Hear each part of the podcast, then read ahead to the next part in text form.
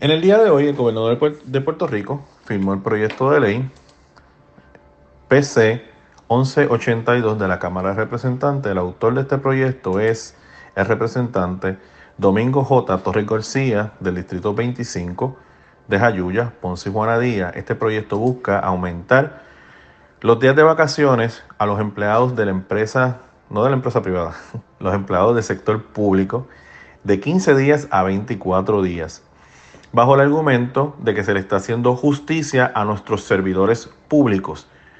Continúa en su, en su tweet el, representante Domingo diciendo, continuaremos con nuestro compromiso en pro de la clase trabajadora.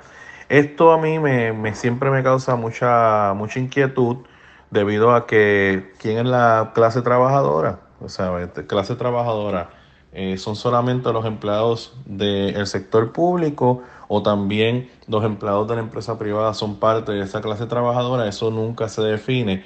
Lo que sí sabemos es que siempre se trata de atender a estos empleados estos empleados son bien importantes dentro de lo que es el sistema gubernamental porque son los empleados que facilitan una, serie de votos a, a, los candidatos ¿verdad? A, puestos electivos, entonces pues se le da mucha prioridad. Eh, el gobernador firmó el proyecto, todavía falta, esto todavía no está definido porque todavía falta eh, eh, lo que dice, lo que va a decir la Junta de Control Fiscal debido a que estos 15 días, 24 días de vacaciones es un trastoque en lo que es el presupuesto y eso puede causar ronchas entre la Junta de Control Fiscal nuevamente y el gobierno de Puerto Rico por tratar de empujar unas medidas eh, eh, populistas en un momento donde no hay espacio para medidas populistas.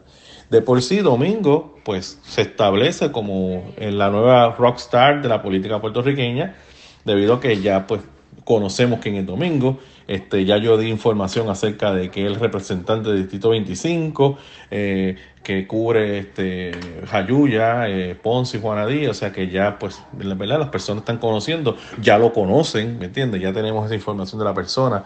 Eh, yo creo que, es injusto para la clase privada, para los empleados privados de la clase, de la clase privada de, de Puerto Rico. Ya los empleados sintieron, los empleados de la empresa privada de Puerto Rico, vieron cómo el gobierno de Puerto Rico, del sobrante de las contribuciones que le sacaron a ellos mismos, tomaron de ese dinero y lo dieron en vez de repartirlos a todos por igual a través de, todo lo que es Puerto Rico, fueron selectivos y solamente escogieron para darle bono de tu dinero a los empleados de la empresa del sector público de Puerto Rico. O sea que ya se frustra. El ciudadano común que no trabaja en el gobierno y que no tiene lazo con el gobierno tiende a frustrarse porque un empleado de la empresa este, privada no tiene, no tiene esa cantidad de días. Jamás y nunca. O sea, no es, no es posible. Tendrías que trabajar en, en plazas eh, bastante elevadas para, para tener un tipo de oportunidad así.